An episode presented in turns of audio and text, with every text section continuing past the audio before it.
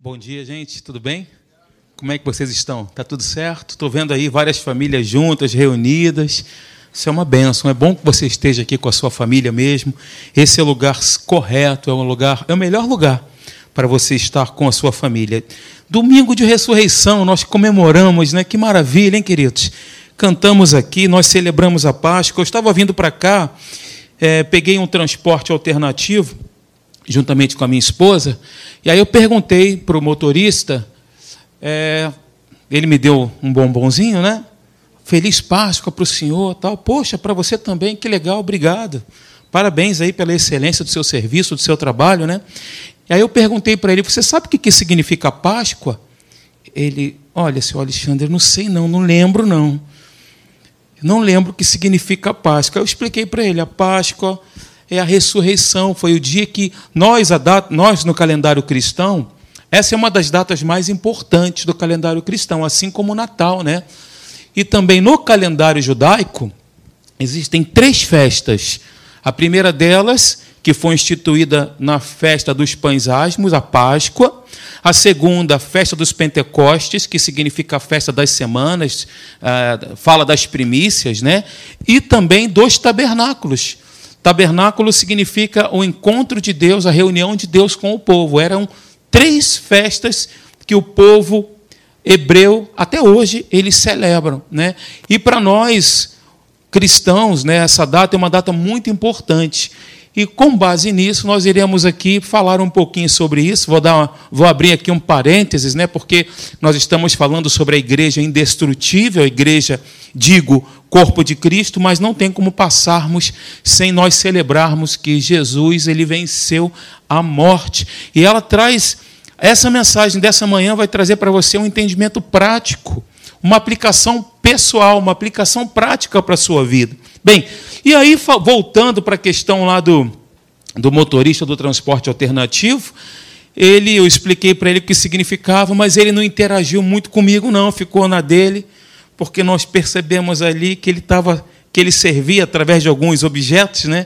que ele servia um outro Deus. Né? Mas, enfim, a mensagem foi lançada ali no coração dele, e eu falei: olha, agora os próximos passageiros que você transportar, você já vai poder explicar o significado da Páscoa. Então, está tudo certo. Olha, eu queria, com base no texto que está em 1 João, digo, João, capítulo 1, versículo 29, que você pudesse me acompanhar abrindo a sua Bíblia aí, e você pudesse me ajudar a pregar essa manhã, dirigisse para a pessoa ao seu lado e dissesse para ela: Jesus venceu a morte é o poder da ressurreição. Nosso Jesus está vivo, queridos. Nós adoramos um Deus vivo, nós celebramos a um Deus vivo que está assentado à destra de Deus, e a Bíblia diz que ele vai voltar para buscar o seu povo. Amém? Se der tempo, nós vamos falar sobre o contexto aqui, né? Todo o contexto da instituição da Páscoa. Eu vou falar um pouquinho sobre isso, mas antes, está aí Deixa eu projetar esse texto que eu coloquei para você. João capítulo 1, versículo 29. João capítulo 1, versículo 9 diz: No dia seguinte, viu João a Jesus que vinha para ele e disse: Eis o Cordeiro de Deus, que tira o pecado do mundo. Botei entre parênteses aí para a gente já começar nesse entendimento que essa palavra pecado significa natureza pecaminosa e está no singular. Não está no plural os pecados, referindo-se à conduta, comportamento. Não, mas fala de uma natureza, ok? Pecado no singular. Eis o Cordeiro de Deus que tira o pecado do mundo. João Batista, então, ele faz uma clara colocação do Antigo Testamento. Quando Deus instituiu a Páscoa, em Êxodo capítulo 12. Você pode, na sua casa, como uma pessoa que vai conferir as Escrituras, né, você tem ali o relato da instituição da Páscoa, Êxodo capítulo 12. Então, ele faz essa clara colocação do Antigo Testamento ao referir-se a Cristo Jesus como Cordeiro, que era sacrificado na Páscoa. No livro de Êxodo, só para contextualizar, ah, Deus orienta Moisés e diz que naquela noite que antecedesse a saída, a libertação do povo, né, porque o povo estava preso no Egito. durante 400 anos. O que aconteceu? Rapidamente. Deus fez uma promessa para um homem chamado Abraão. O pastor Marcelo citou o texto aqui nas sementes de crescimento. Abraão depois ratifica em Isaac a mesma promessa, depois ratifica com Jacó a mesma promessa. Um descendente de Jacó, chamado José, tornou-se, vai para o Egito, aquela coisa toda, vocês já conhecem, e ele se torna, Deus o coloca ali numa posição de proeminência no Egito. Ele era o segundo homem no Egito. Após Faraó, ele era a pessoa hierarquicamente que mandava ali. E aí, José, aquela coisa toda, né? Depois Deus institui, aí José governou, houve um tempo de paz, José morreu, o novo faraó não conhecia né, as estratégias, não conhecia José, enfim, não conheceu, e aí o povo passou a ser oprimido. Deus levanta um homem chamado Moisés. A maioria das pessoas que estão aqui conhecem, né? Moisés, que seria o libertador do povo, um tipo de Cristo que conduziria o povo de Israel para a terra prometida. E assim aconteceu.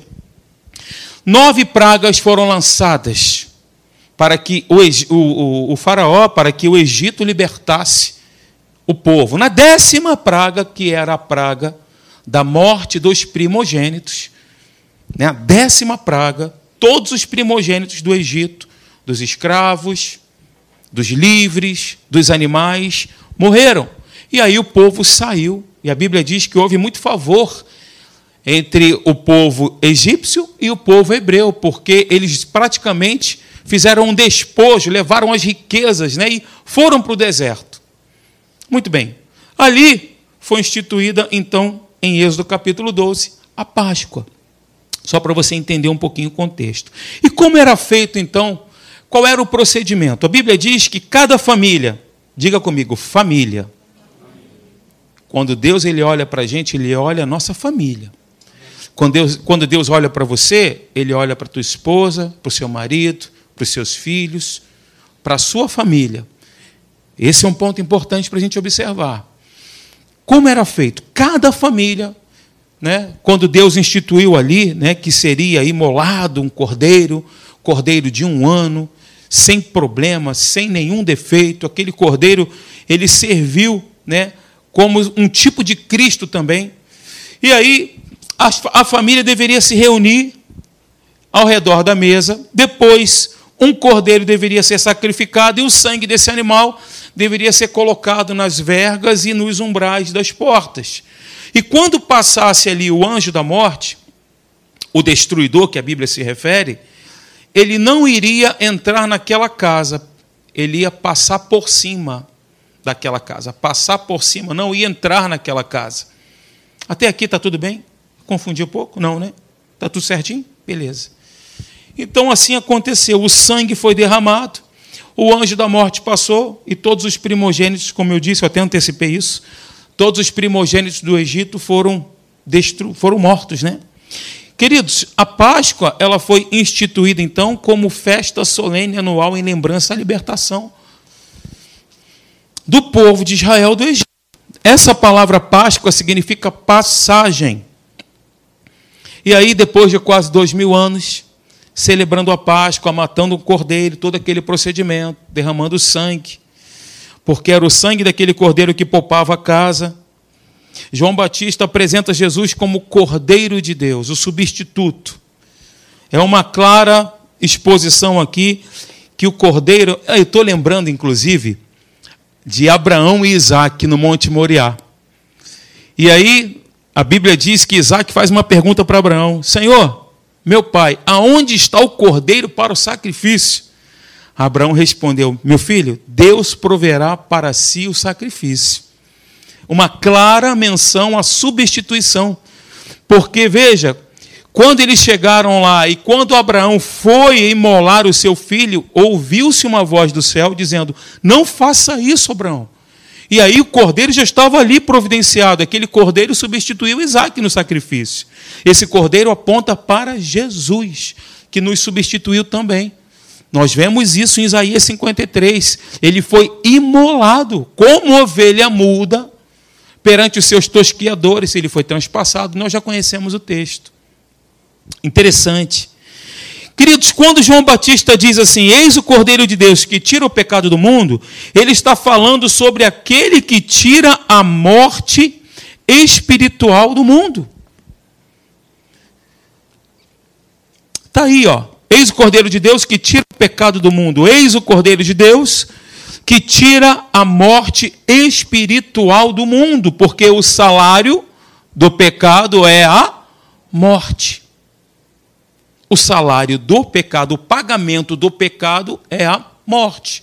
Então Jesus, ao morrer, ao, ao nos substituir, recebendo tudo aquilo que nós deveríamos receber, nos substituindo nas doenças e tudo mais que nós vamos ver mais à frente, ele morreu espiritualmente para que nós vivêssemos espiritualmente, para que nós tivéssemos vida eterna. Glória a Deus por isso. E para que a morte saia, é preciso que alguém leve. Ok? Jesus ele veio libertar o mundo da natureza pecaminosa, da morte espiritual. Exatamente na comemoração da Páscoa. Lembram? Deus disse para Adão: Adão, no dia que você comer da árvore do conhecimento do, mal, do bem e do mal, você vai morrer. Ele comeu, ele morreu na hora? Não. Ele morreu espiritualmente. Na hora, não, ele não morreu. Mas espiritualmente, sim, ele morreu. O Cordeiro de Deus, ele veio para tirar o pecado, digo, toda vez que eu falar pecado aqui, entenda-se como natureza pecaminosa, tá bom, gente? Maravilha. O Cordeiro de Deus veio para tirar o pecado, a natureza pecaminosa, mudar a nossa natureza. Ele não veio para encobrir o pecado, ele não veio para encobrir, fazer uma lanternagem, ele veio para tirar. Ele veio para nos transformar de dentro para fora, trocando a nossa natureza, uma natureza destituída de Deus, maligna para a natureza e a vida do próprio Deus. Quem está dormindo, diga: Estou, pastor. Os olhos passeiam sobre a igreja. Estou falando mansinho, né? Então, aí vai embalando, né? Gente, preste atenção aqui, ó. Não só os discípulos, mas todos os homens até aquele momento desconheciam o estado espiritual em que se encontravam.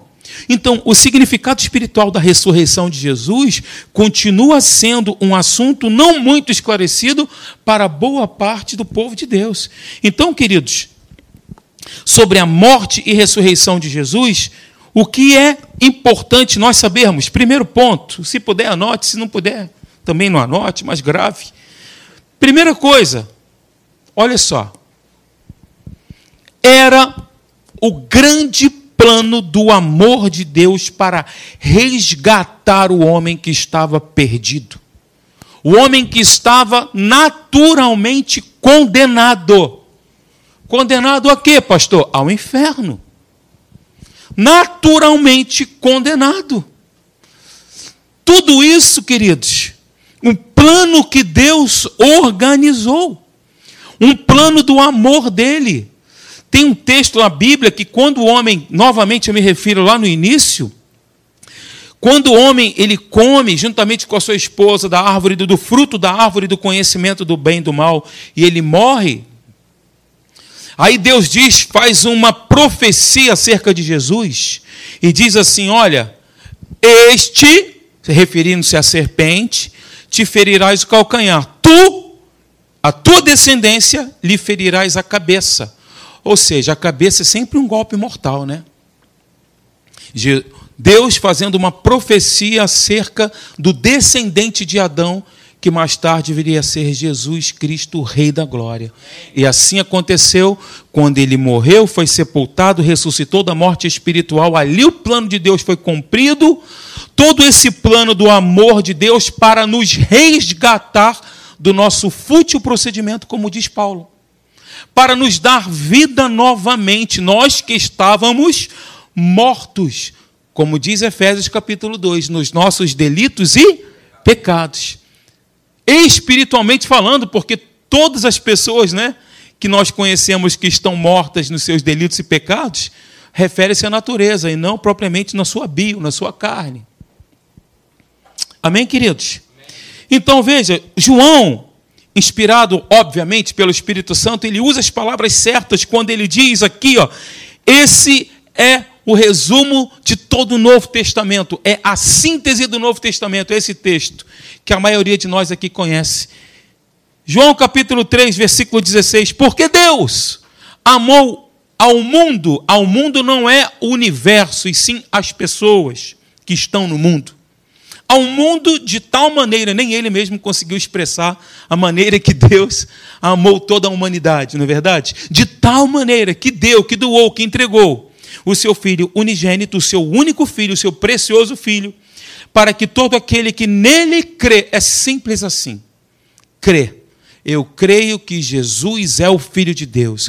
Eu creio que Jesus morreu, foi sepultado e ressuscitou, está à destra de Deus e voltará para buscar a sua igreja, a sua noiva ataviada. É simples crer em Jesus. Crer que ele veio em carne. Todo aquele que crê que ele veio em carne, que, ele, que o Verbo, que o amor se manifestou, se encarnou, esse será salvo. João diz isso lá na sua primeira carta. Então, de novo ao texto. João capítulo 3, versículo 16: E Deus amou ao mundo, as pessoas que estão no mundo, de tal maneira que deu o seu Filho unigênito para que todo aquele que nele crê não pereça, mas tenha a vida de Deus, a vida Zoe, a vida eterna de Deus. Eu falei aqui uma série, não sei se vocês lembram, né, sobre a eternidade. O homem não deixa de existir mas a eternidade, a vida eterna é a vida de Deus. Porque quando nós nos distanciamos dele, chama-se morte eterna. Você entende? O que é a vida eterna? É a vida com Deus. Morte eterna, vida à parte de Deus. Essa é a definição, ok? Deus amou ao mundo de tal maneira que deu o seu Filho unigênito para que todo aquele que nele crê não pereça, mas tenha vida eterna. E ele continua na sua primeira carta, eu trouxe aqui para você, 1 João capítulo 4, versículo 8. Nisto se manifestou o verbo, a palavra, Jesus, ele encarnou o amor de Deus em nós, em haver Deus, enviado o seu Filho unigênito ao mundo, para vivermos por meio dele. Toda vez que eu vejo essa palavra unigênito, eu lembro de Deus falando para Moisés assim: Moisés, olha, Moisés não, desculpe, Abraão, olha só, Pega o teu filho, o teu único filho, o teu filho unigênito, o filho a quem você ama, entrega ele para mim. Abraão foi lá e obedeceu até o final. Eu creio que Deus, vendo uma atitude de um ser humano fazendo isso para obedecê-lo, Deus não poderia negar a sua própria natureza e fez a mesma coisa, né? A natureza de Deus é amor, a natureza de Deus é doação, a natureza de Deus é entrega, resgate. Então vamos para o texto novamente. Nisto se manifestou o amor de Deus em nós, em haver Deus enviado o seu Filho unigênito ao mundo, para vivermos por meio dele. Versículo 9: Nisto consiste o amor, não em que nós tenhamos amado a Deus, mas em que ele nos amou e enviou o seu Filho como propiciação pelos nossos pecados. Nós poderíamos gastar um tempo aqui falando sobre propiciação, que é um termo também da antiga aliança, mas eu vou passar batido, só para darmos tempo aqui de finalizar o que eu tenho para dizer para você. Então, queridos, em João capítulo 3, versículo 16, na parte A, 1 João 3,16, nisto conhecemos o amor, que Cristo deu a sua vida por nós. Segundo lugar, é importante saber que Jesus precisava ser o nosso substituto legal ao levar sobre si a nossa natureza pecaminosa. E nós vemos isso. Se você tem a sua Bíblia, por gentileza, peço que você abra em Isaías capítulo 53. É um texto muito conhecido por todos nós, praticamente em todos os cultos aqui nós citamos, né? Só para que você entenda, Isaías é o livro é considerado o evangelho do Antigo Testamento, o livro de Isaías. É o profeta mais messiânico da antiga aliança, que se referiu a Cristo mais vezes. Isaías. E Jesus cita muito.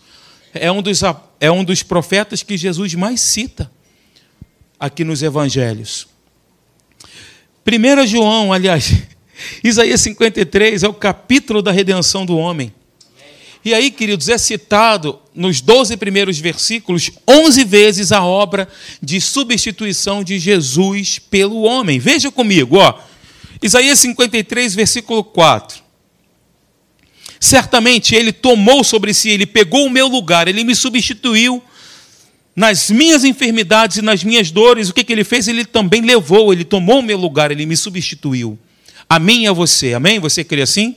Ele tomou o nosso lugar.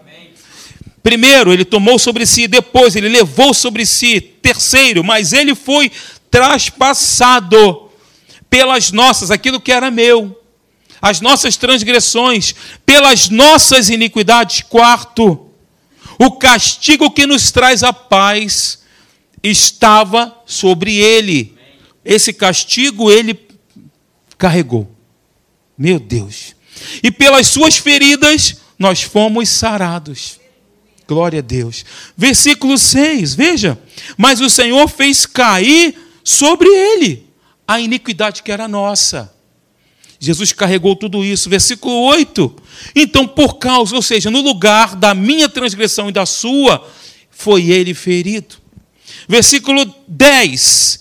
Quando ele der a sua alma como oferta, mais uma vez, substituição, pelo pecado, versículo 11 justificará a muitos, porque as iniquidades deles levará sobre, sobre si. 12. Contudo, levou sobre si o pecado de muitos. Então, 11 vezes nós vemos aqui Jesus nos substituindo.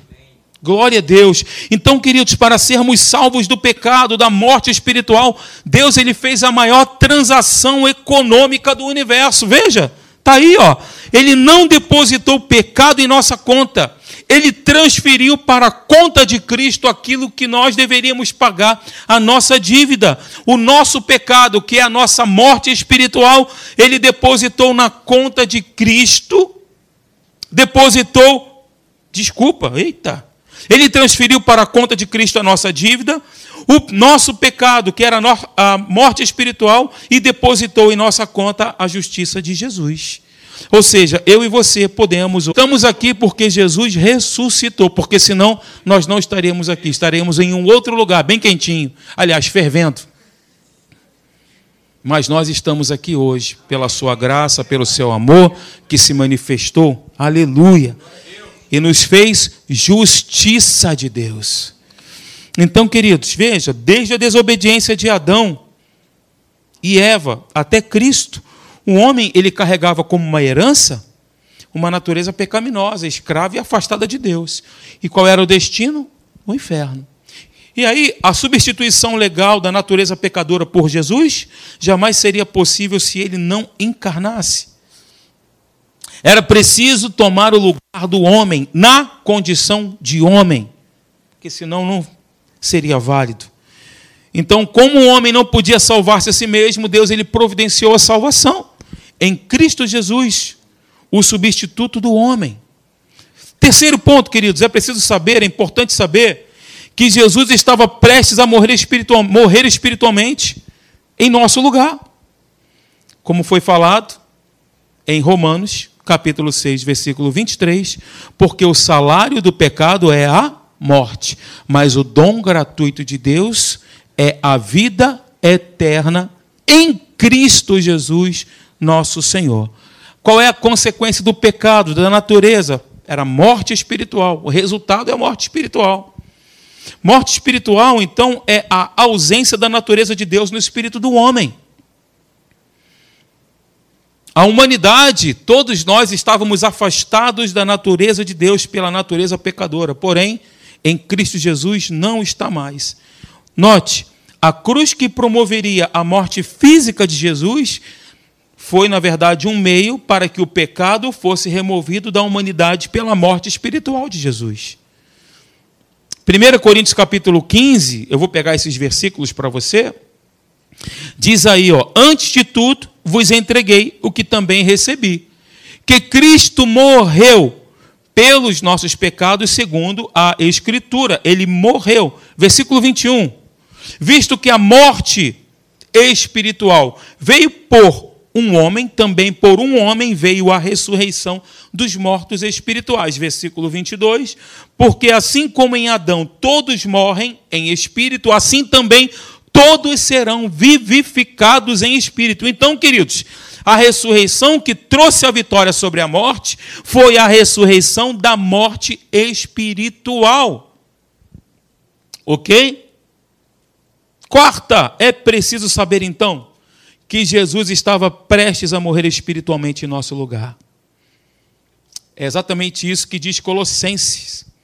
Colossenses diz, no primeiro capítulo, versículo 18, né, que Cristo é o cabeça do corpo da igreja, o primogênito de entre os mortos, o primeiro a ressuscitar. O que, que isso significa? Se Jesus ele ressuscitou primeiro, ele é o primogênito, aqueles que creem nele, naquele grande dia, também ressuscitarão.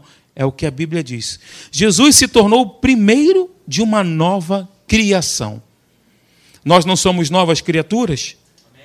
Nós somos uma nova criatura, lavados e redimidos no sangue de Jesus. Uma nova criação. Nesse texto aí, eu, eu coloquei em negrito, Colossenses capítulo 1, versículo 18, o primogênito de entre os mortos espirituais, para em todas as coisas ter a primazia. E mais, Lá em João capítulo 20, versículo 17, veja o que, que Jesus diz. Olha que legal.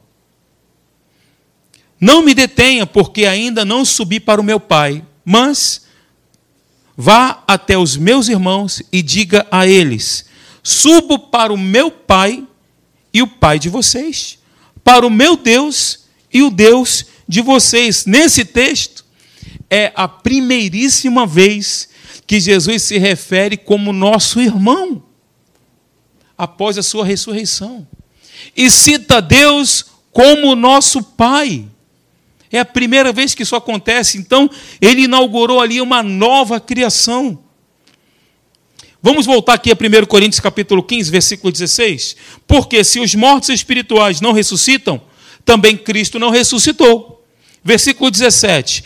E se Cristo não ressuscitou da morte espiritual, é vã a fé que vocês têm e vocês ainda permanecem nos seus pecados. Então eu quero concluir com você que Jesus se fez morte espiritual por nós, para que pudéssemos ser livres dessa natureza e receber de volta a natureza de Deus. A vida de Deus zoe em nós. Amém, queridos? Estou lendo bastante textos, hein? Estou um pouco rápido, não é verdade? Está pegando? Vai ficar gravado no YouTube, depois você pode ver de novo. 2 Coríntios capítulo 5, versículo 21. Aquele que não conheceu pecado, natureza, Deus o fez pecado, natureza por nós, para que nele nós fôssemos feitos justiça de Deus. Então o pecado se tornou justiça e a morte se tornou vida. Amém? Vamos ficar de pé então?